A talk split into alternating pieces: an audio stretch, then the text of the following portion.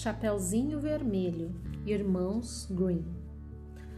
Era uma vez, numa pequena cidade às margens da floresta, uma menina de olhos negros e louros cabelos cacheados, tão graciosa quanto valiosa.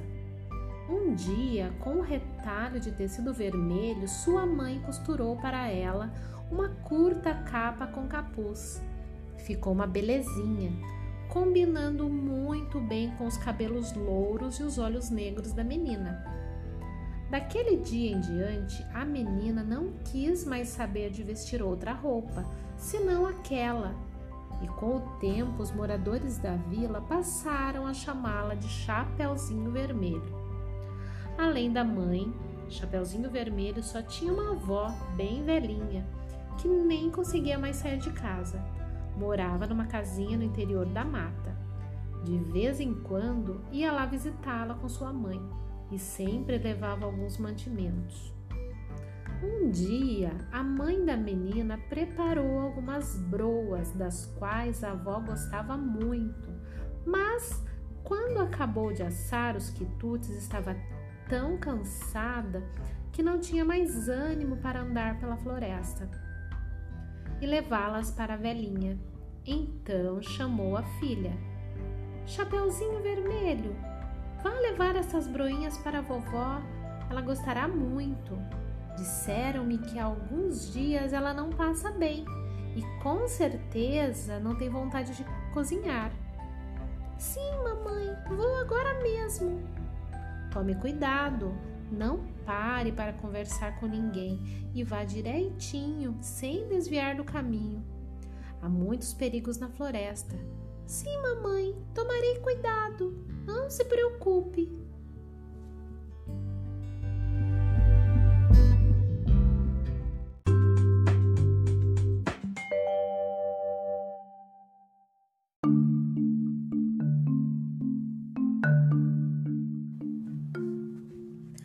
Mãe arrumou as broas em um cesto e colocou também um pote de geleia e um tablete de manteiga. A vovó gostava de comer as broinhas com manteiga fresquinha e geleia. Chapeuzinho Vermelho pegou o cesto e foi embora. A mata era cerrada e escura. No meio das árvores somente se ouvia o chilrear de alguns pássaros e ao longe o ruído dos machados dos lenhadores. A menina ia por uma trilha quando de repente apareceu-lhe na frente um lobo enorme, de pelo escuro e olhos brilhantes. Olhando para aquela linda menina, o lobo pensou que ela devia ser macia e saborosa. Queria mesmo devorá-la num bocado só, mas não teve coragem, temendo os cortadores de lenha que poderiam ouvir os gritos da vítima, por isso decidi usar de astúcia. Bom dia, linda menina, disse com voz doce. Bom dia, respondeu o Chapeuzinho Vermelho. Qual o seu nome? Chapeuzinho Vermelho. Oh, um nome bem certinho para você. Mas diga-me, Chapeuzinho Vermelho, onde está indo assim tão só? Vou visitar minha avó, que não está muito bem de saúde. Ah, muito bem, mas onde mora sua avó? Mais além, no interior da mata. Ah, explique melhor, Chapeuzinho Vermelho. Numa casinha com as venezianas verdes, logo após o velho engenho de açúcar. O lobo teve uma ideia e propôs. Gostaria de ir também visitar sua avó. Vamos fazer uma aposta para ver quem chega primeiro? Eu irei por aquele atalho lá abaixo e você poderá seguir por este. Chapeuzinho Vermelho aceitou a proposta. Um, dois, três e já! gritou o lobo.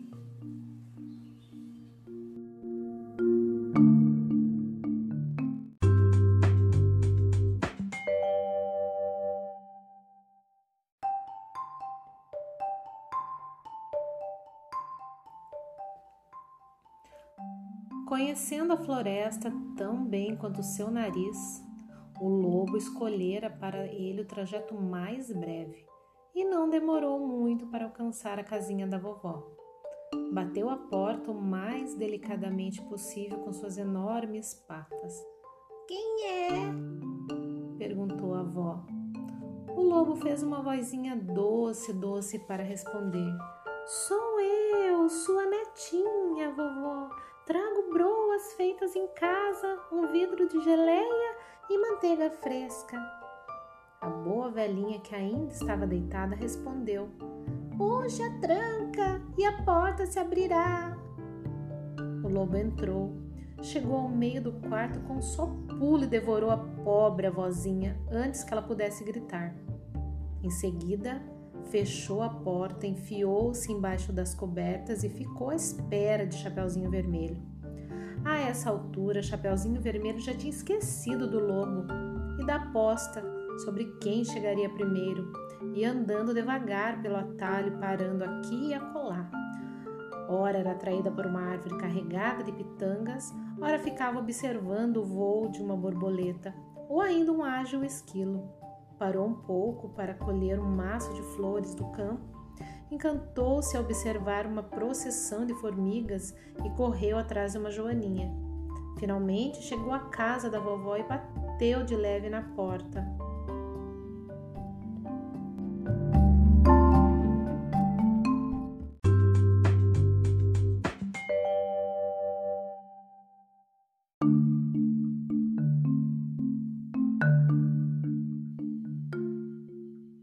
Quem está aí? Perguntou o lobo, esquecendo de disfarçar a voz. Chapeuzinho Vermelho se espantou um pouco com a voz rouca, mas pensou que fosse porque a vovó ainda estava gripada. É Chapeuzinho Vermelho, sua netinha. Estou trazendo broinhas, um pote de geleia e manteiga bem fresquinha. Mas aí o lobo se lembrou de afinar a voz cavernosa antes de responder. Puxa o trinco e a porta se abrirá. Chapeuzinho Vermelho puxou o trinco e abriu a porta. O lobo estava escondido embaixo das cobertas, só deixando aparecer a touca que a vovó usava para dormir. Coloca as broinhas, a geleia e a manteiga no guarda-comida, minha querida netinha, e vem aqui até minha cama. Tenho muito frio e você me ajudará a me aquecer um pouquinho. Chapeuzinho Vermelho obedeceu e se enfiou embaixo das cobertas, mas estranhou o aspecto da avó. Antes de tudo, estava muito peluda. Seria efeito da doença? E foi reparando. Oh, vovó, que braços longos você tem! São para abraçá-la melhor, minha querida menina. Oh, vovozinha, que olhos grandes você tem! São para enxergar também no escuro, minha menina. Oh, vovozinha, que orelhas compridas você tem! São para ouvir tudo, queridinha. Oh, vovozinha, que boca enorme você tem! É para engolir você melhor! E assim dizendo, o lobo mal deu um pulo e, no movimento só, comeu a pobre Chapeuzinho Vermelho. Agora estou realmente satisfeito, resmungou o lobo. Estou até com vontade de tirar uma soneca antes de retornar meu caminho. E voltou a se enfiar embaixo das cobertas, bem quentinho. Fechou os olhos e depois de alguns minutos já roncava. E como roncava! Uma britadeira teria feito menos barulho.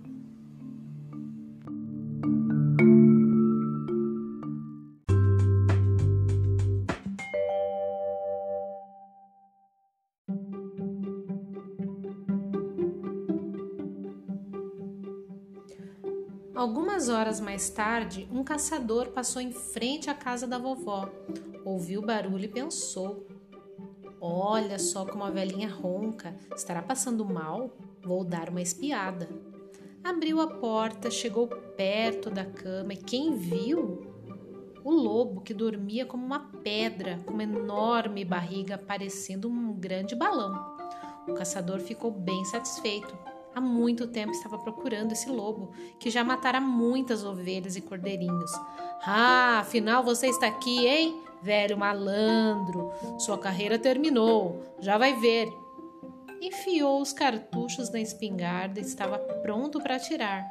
Mas então lhe pareceu que a barriga do lobo estava se mexendo e pensou: Ah, aposto que esse danado comeu a vovó, sem nem ter o trabalho de mastigá-lo. Se foi isso, talvez eu ainda possa salvá-la. Guardou a espingarda, pegou a tesoura e, bem devagar, bem de leve, começou a cortar a barriga do lobo, ainda adormecido.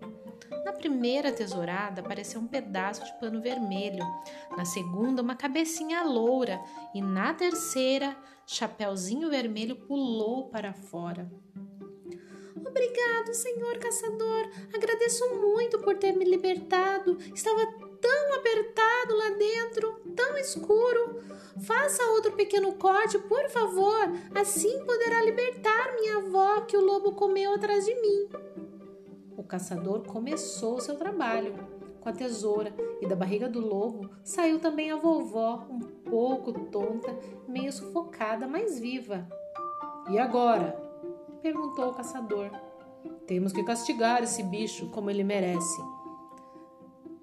Chapeuzinho Vermelho foi correndo até a beira do córrego e apanhou uma grande quantidade de pedras redondas e lisas. Entregou-as ao caçador, que arrumou tudo bem direitinho dentro da barriga do lobo, antes de costurar os cortes que havia feito. Em seguida, os três saíram da casa, esconderam-se entre as árvores e aguardaram.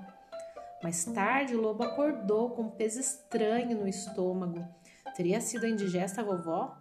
Pulou da cama e foi beber água no córrego, mas as pedras pesavam tanto que quando se abaixou ele caiu na água e ficou preso no fundo do córrego. O caçador foi embora contente e a vovó comeu com gosto as broinhas. E Chapeuzinho Vermelho prometeu a si mesma nunca mais esquecer os conselhos da mamãe.